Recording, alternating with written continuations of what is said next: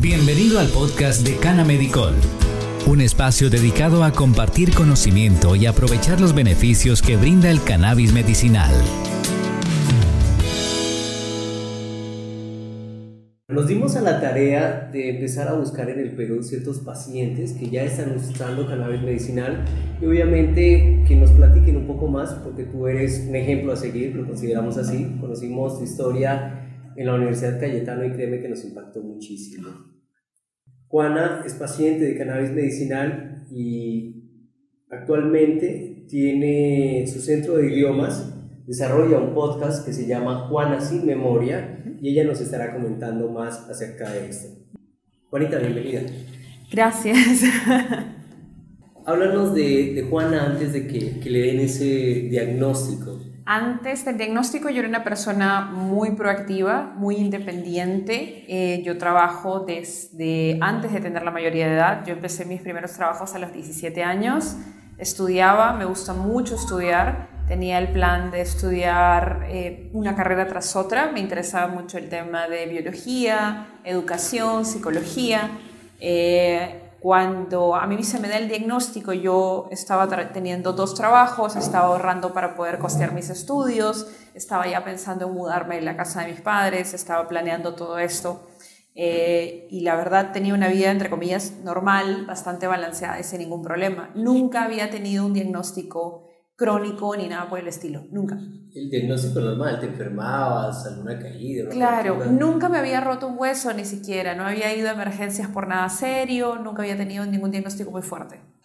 Cuando llega ese momento o ese primer momento y te dan tu diagnóstico, me imagino que tu mundo se vino completamente abajo. Cuéntanos cómo fue.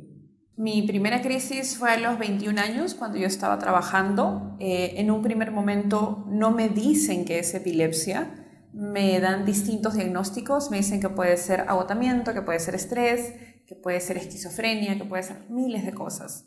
Lamentablemente, cuando yo regreso a casa después del primer día en, el hospital, es cuando las crisis convulsivas se multiplican por 20. Y paso de tener mi primera crisis a tener 10 crisis en dos horas. Eh, empiezo a tener mucho malestar y pues me veo obligada a detener todo Dejo de estudiar, dejo de trabajar, dejo otros proyectos que tenía y simplemente mi vida se detiene. ¿Funcionaban contigo los tratamientos convencionales? No, yo pasé los primeros tres años de tratamiento convencional saltando de distintas pastillas a distintas pastillas.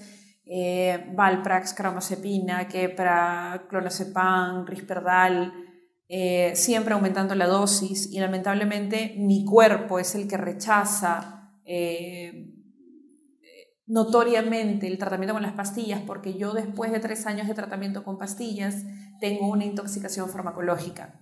Mi hígado está intoxicado por las pastillas, mis riñones empiezan a fallar, desarrollo una gastritis aguda en solamente tres años de tratamiento.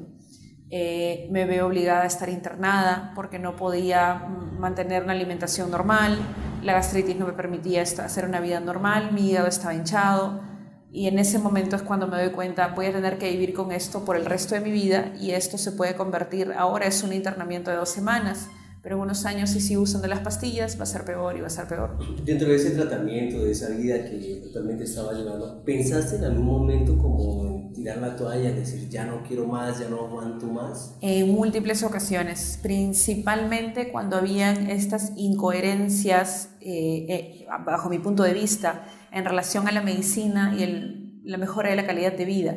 Esta pastilla te la vamos a recetar para controlar tus convulsiones, pero va a aumentarte las convulsiones.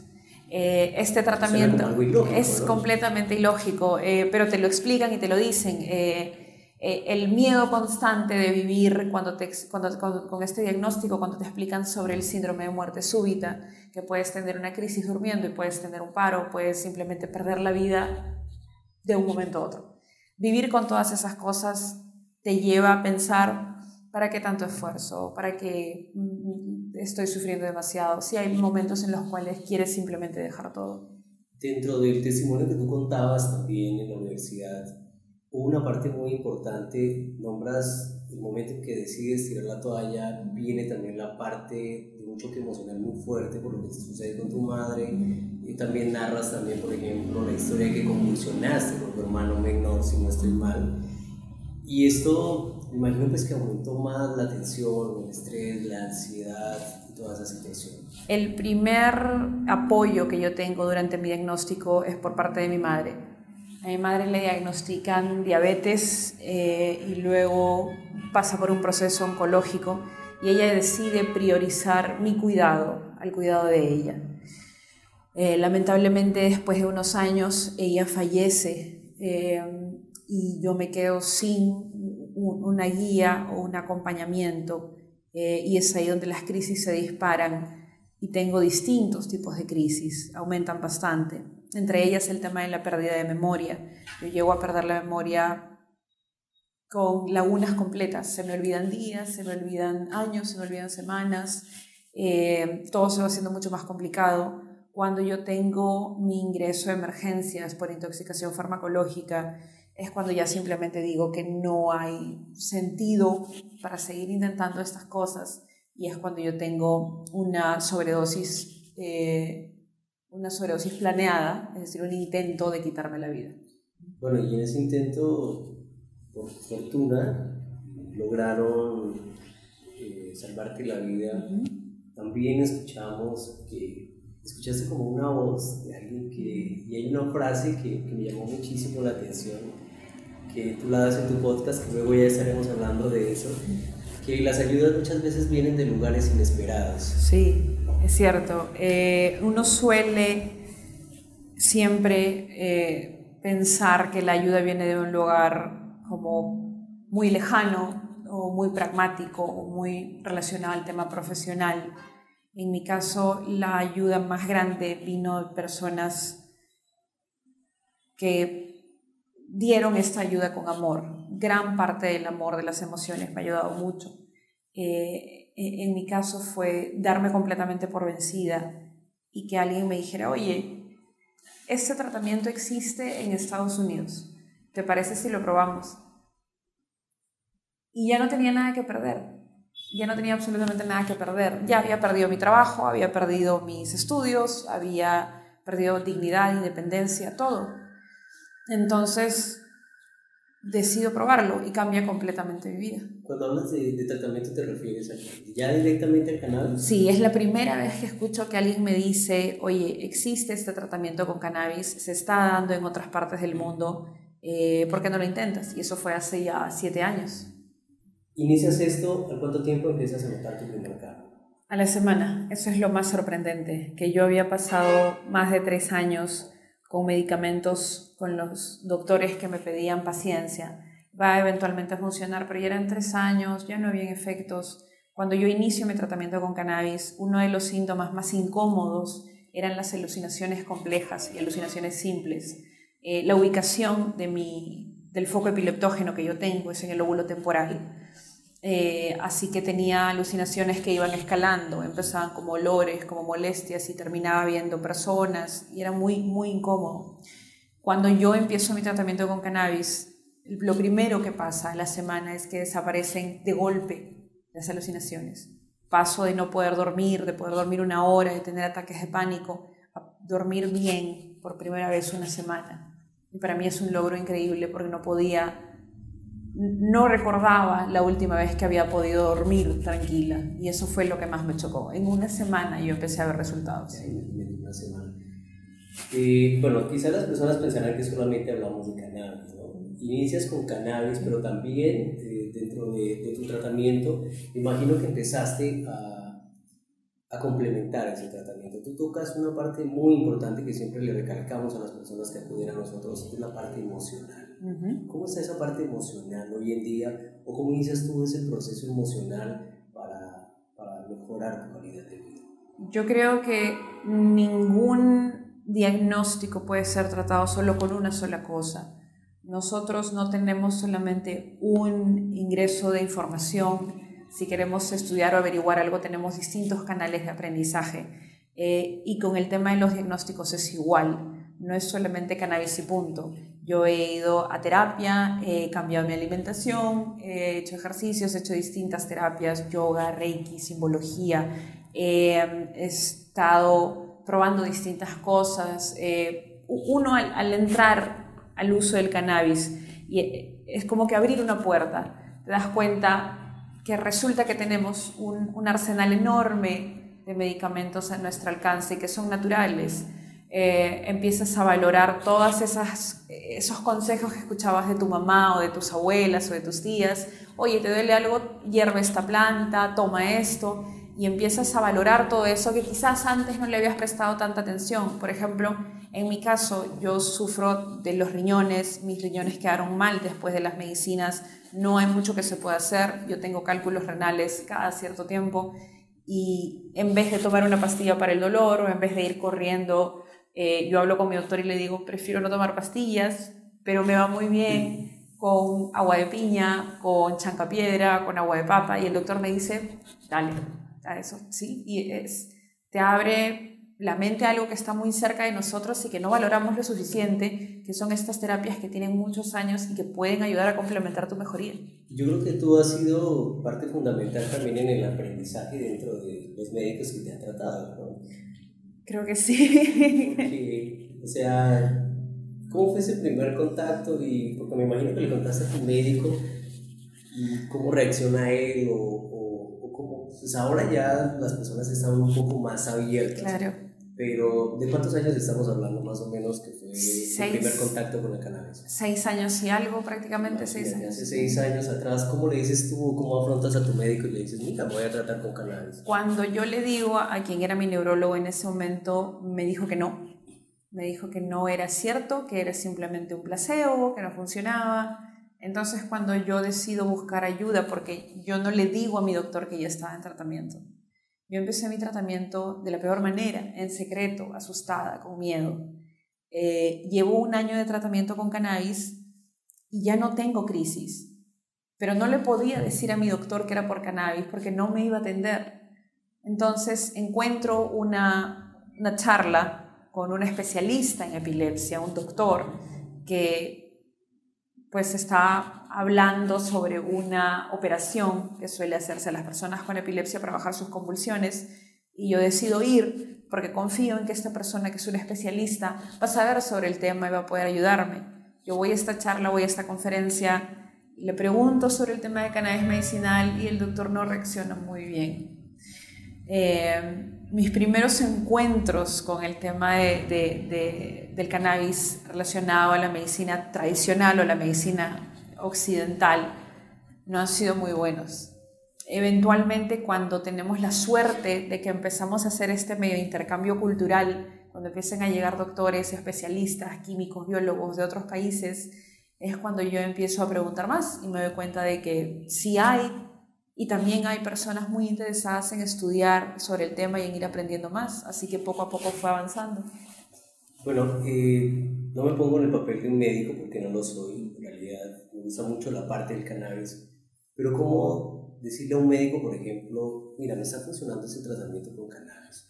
Y, y el médico que te insista en que vuelvas a los fármacos, o sea, me imagino que te insistieron, ¿no? En un momento hay ciertos médicos, porque yo he tenido varias, varios doctores, hay ciertos médicos que sí me dijeron que era más seguro regresar los fármacos, pero también he tenido médicos que me han dicho, si a ti te funciona el agua y yo veo mejoras con agua, yo te voy a recetar agua. No hay, y hay una frase de un doctor que empezó, empezó gran parte de este movimiento, que es el doctor Galloso, que es una frase que a mí me gusta mucho.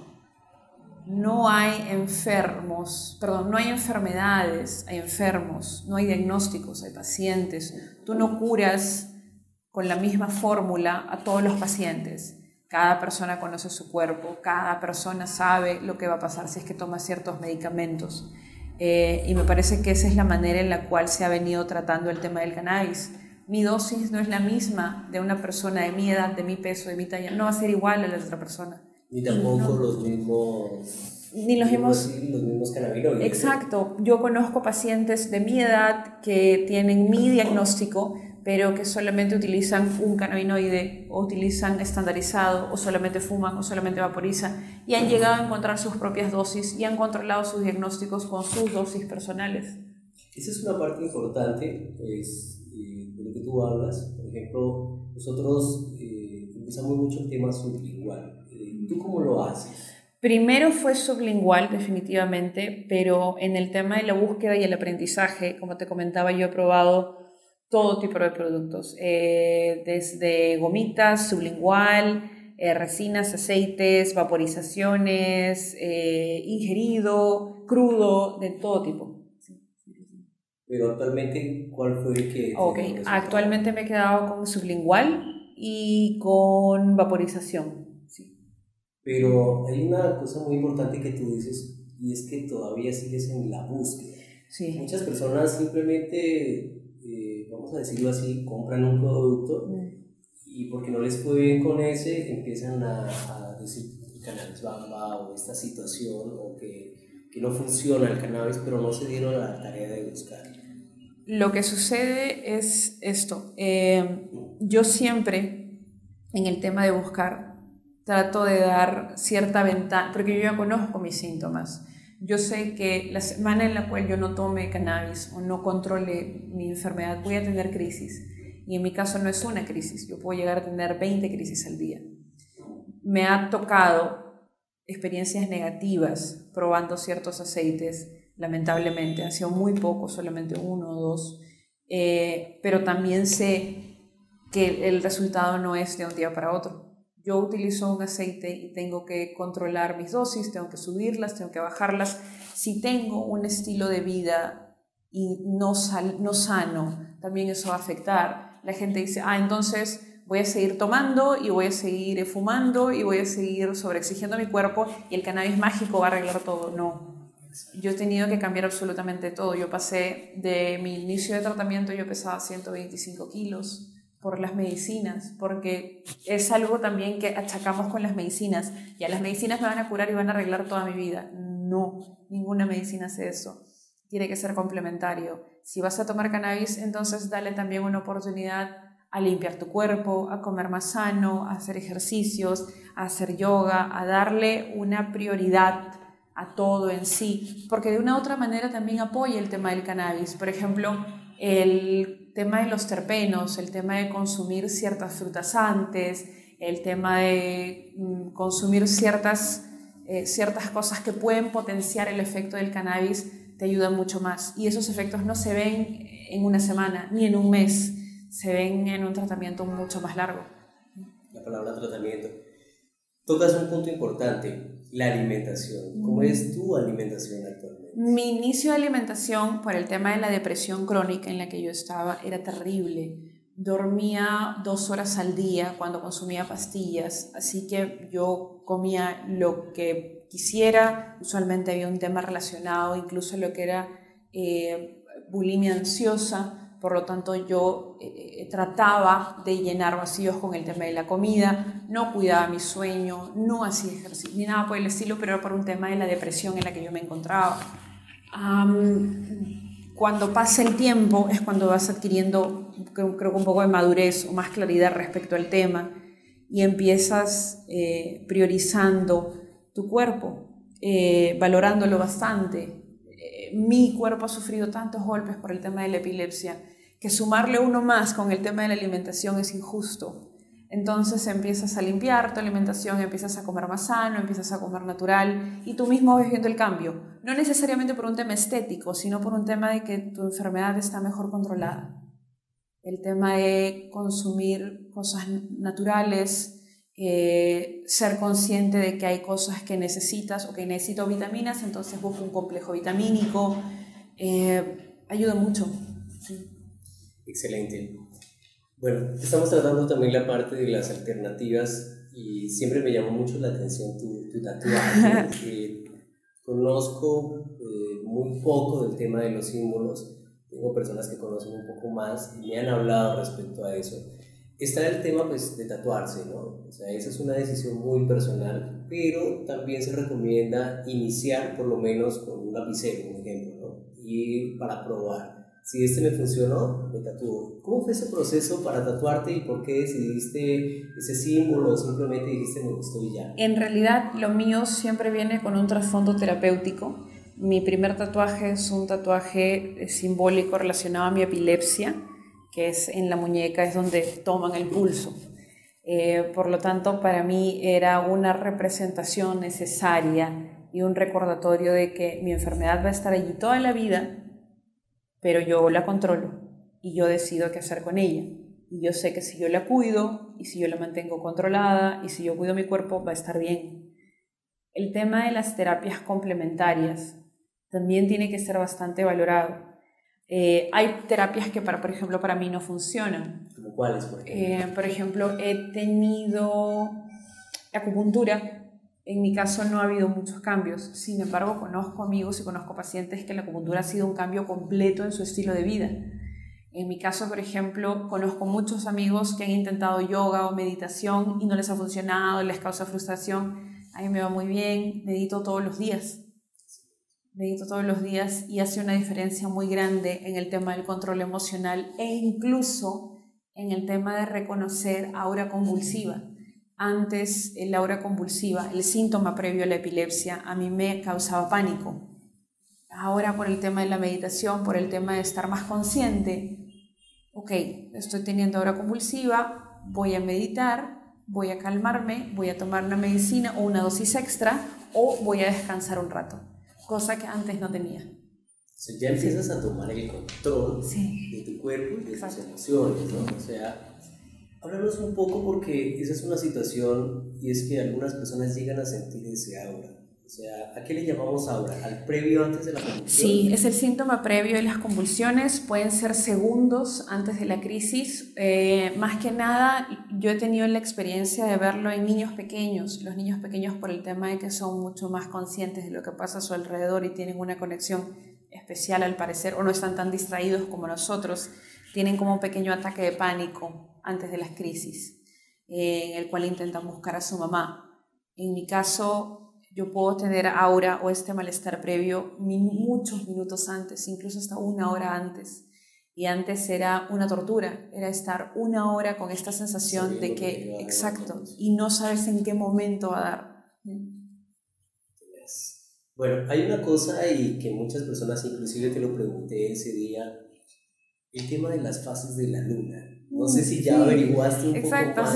Se dice que cuando la luna en esos cambios, por ejemplo, levanta las mareas y en nuestro cuerpo, que sabemos que somos 70% de agua, muchos lo comparan como que si se posara un insecto, dicen, en nuestro hombro, pero como las epilepsia, como las convulsiones o las crisis epilépticas tienen que ver mucho con la situación neuronal, imagino que afecta o no afecta esos cambios. Cuando yo llego por primera vez con una curiosidad así donde mi neuróloga le digo, hay ciertas fechas en las cuales yo estoy teniendo muchas más crisis de lo normal, pero son crisis distintas, le digo, no son crisis usuales.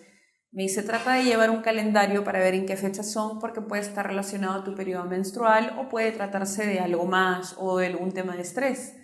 Cuando realizo por primera vez el seguimiento, veo con sorpresa que era durante los días más altos de la luna llena. Nunca había leído nada sobre el tema, me causó mucha curiosidad y le pregunto a mi doctora en ese momento y le digo, por alguna razón es en los días de este periodo de lunación, del periodo, a la mitad del periodo de lunación de la fase lunar, que es la luna llena. Y mi neuróloga me dice, hay muchas personas que creen que afecta en algo. Me dice, puede ser una coincidencia, puede ser que no. Eh, lo que hicimos fue subir mi tratamiento durante ese momento.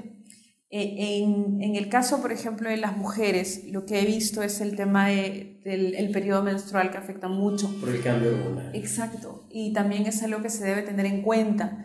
Eh, se, se, se, suele dejar muy de lado ese tema, no sé, por tabú, porque todavía no están abiertos a hablar, pero el tema es que cada cosa que hace tu cuerpo tiene una razón de ser.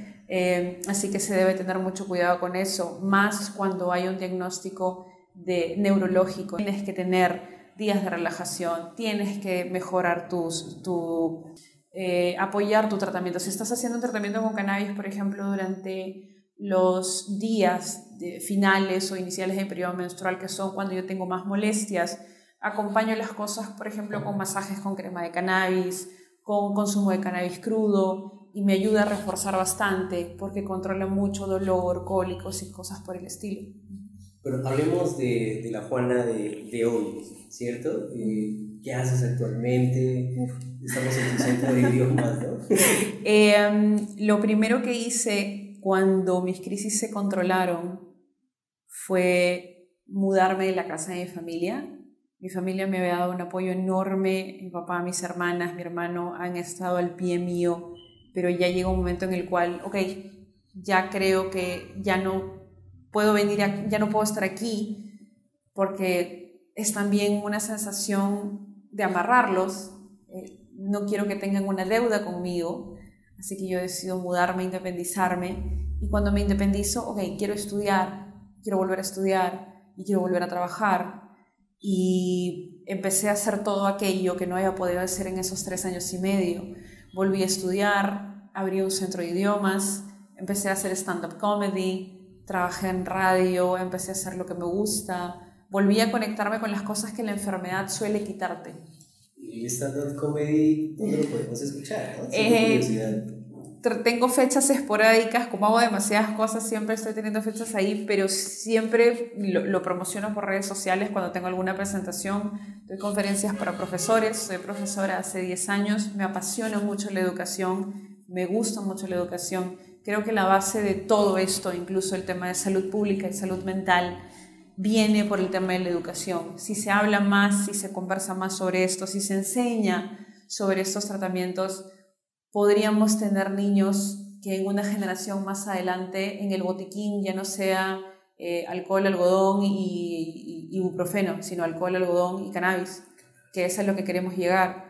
Eh, eh, reemplazar ciertas cosas que sabemos están teniendo un efecto positivo reducido a cambio de la gran cantidad de efectos negativos que puede tener y darles esta herramienta que más adelante la pueden utilizar. Y no solamente en el tema medicinal, sino sabemos el uso de la fibra de cáñamo, eh, sabemos que podemos crear muchas cosas, podemos crear una empresa muy grande y mejorar el tema del futuro, el tema de la forestación, el tema de plantar cáñamo industrial, cannabis, son muchas cosas que se pueden dejar. Nadie se ha preocupado por el gran potencial que tiene en el medio ambiente el potencial industrial que tiene esta planta. Exacto. Prácticamente se habla que una planta de cannabis durante tres meses produce la misma cantidad de oxígeno que un árbol que demora hasta 20 años en crecer. Entonces, creo que hay un potencial que todavía no se está explotando de, del cannabis.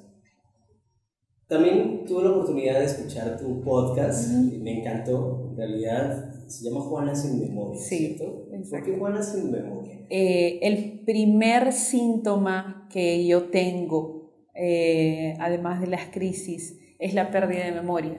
Empiezo a tener lagunas de memoria que me provocan mucha, mucha incomodidad, mucha tristeza, pero en ese momento yo llevaba terapia, eh, llevaba terapia, psicoterapia, y mi psicoterapeuta, mi psicóloga, me recomienda darle la vuelta al diagnóstico. Me dice, nosotros solemos colocar los diagnósticos en un pedestal lejano, como un castigo, como una, eh, como una pena, una sentencia que nos han dado. Me dice, hazlo cercano, hazlo tuyo. ¿Ok? ¿No tienes memoria? Ya, listo, te vas a olvidar de tu memoria. Entonces decidí juntarlo y hacer que mi nombre en redes sea Juana sin memoria. Es mío, es mi tema. Bueno, para quienes no conozcan la parte del podcast, es un pequeño programa radial, ¿cierto? Es algo muy personal, en lo cual tú compartes esa experiencia, cómo ha sido parte de tu vida y cómo vas enseñando a través de este programa diferentes conceptos básicos que se deben tener en cuenta. Te pregunto esto, porque quizás muchas personas que nos vean o nos escuchen lo lo van a hacer o, están con ese temor. Cuando tú llegas a un lugar, tú te identificas y dices, mira, soy Juana, tengo este diagnóstico, porque me imagino que la parte laboral también afectó muchísimo, o afecta o no el tener un diagnóstico como este. Eh, las personas con diagnósticos de salud mental o salud neurológica y que son, tienen algún tipo de discapacidad, como en mi caso, eh, pasan por mucha discriminación en esta sociedad en particular se cree que la persona que tiene epilepsia no puede trabajar, la persona que tiene epilepsia no puede relacionarse, no puede socializar, eh, la persona que tiene diagnósticos depresivos no es estable, cuando en realidad no es así. Al inicio yo ocultaba mucho mi diagnóstico, no le decía a la gente que tenía un diagnóstico, eh, esos tres años y medio que yo tengo de tratamiento eh, con pastillas, lo hago prácticamente encerrada en casa, no salgo de mi casa. Luego de que me doy cuenta de que sí puedo controlar mi cuerpo nuevamente y que puedo también llevar un buen tratamiento para controlar mi diagnóstico, empiezo a hablar más sobre eso y ha llegado un punto en el cual yo estoy orgullosa de tener este diagnóstico, porque en el momento en el que yo estoy aquí ahorita, yo he llegado a este punto por lo bueno, pero también por lo malo. Todo lo negativo me ha hecho ser quien soy en este momento, así que no me avergüenza.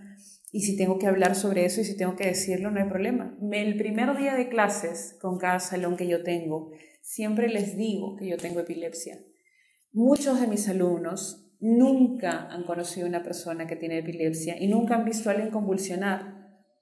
Pero en la primera clase les enseño cómo ayudar a alguien cuando convulsiona. Cómo reaccionar. Exacto.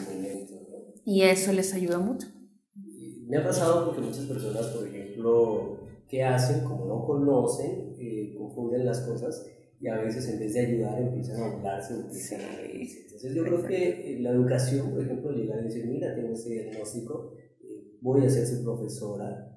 Entonces creo que los, los prepara y obviamente pues tú con tu educación ya les dirás, hay que hacer esto, o hay que esperar, hay que tratar de, que no se actores claro, la boca, entonces todas esas cosas. Y al final eh, nosotros ya las comprendemos y las vamos a tomar como algo normal, ¿no? Exacto. O sea, es algo tan normal que una persona, así como estornudaste, Exacto, es puede, puede darte una, una crisis de, de epiléptica, por decirlo así, entonces simplemente tienes que saber cómo reaccionar. Yo creo que la parte que tú mencionas del control sobre mi cuerpo, eh, la parte de la alimentación, también funciona muchísimo para pacientes con Parkinson. Mira que estamos hablando aquí de, epilepsia, pero también podría funcionarles a, los pacientes con Parkinson. En realidad a cualquier paciente eh, siempre hay esta, eh, em, esta tendencia a dejar, a deshumanizar al paciente. El paciente es pobrecito, el paciente está pasando por una prueba divina, el paciente es un angelito, el paciente es un enfermito, es deshumanizante. Sí, y a veces relacionamos mucho la parte, hay que tocarlo, la parte de la religión, ¿no? O sea, Dios, ¿por qué me castigas? O Dios, ¿qué hice para merecer esto? Y muchas veces somos nosotros quienes provocamos esas cosas. Lo que yo he aprendido es todos mis diagnósticos, todas las cosas, gracias al tema de ir a terapia, es abandonar esta pregunta de por qué a mí. ¿Por qué a mí no me ayuda de nada preguntarme eso? Lo que pregunto es, ¿para qué?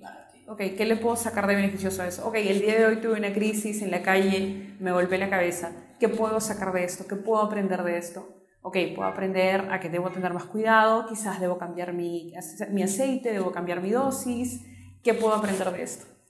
Háblanos un poco de, de, tu centro de idiomas, dónde está ubicado, cómo hacen las personas para llegar acá. Uh, el centro de idiomas es un centro de educación alternativa, metodologías alternativas de enseñanza. No hay una metodología tradicional unilateral en el que el profesor es el único que habla.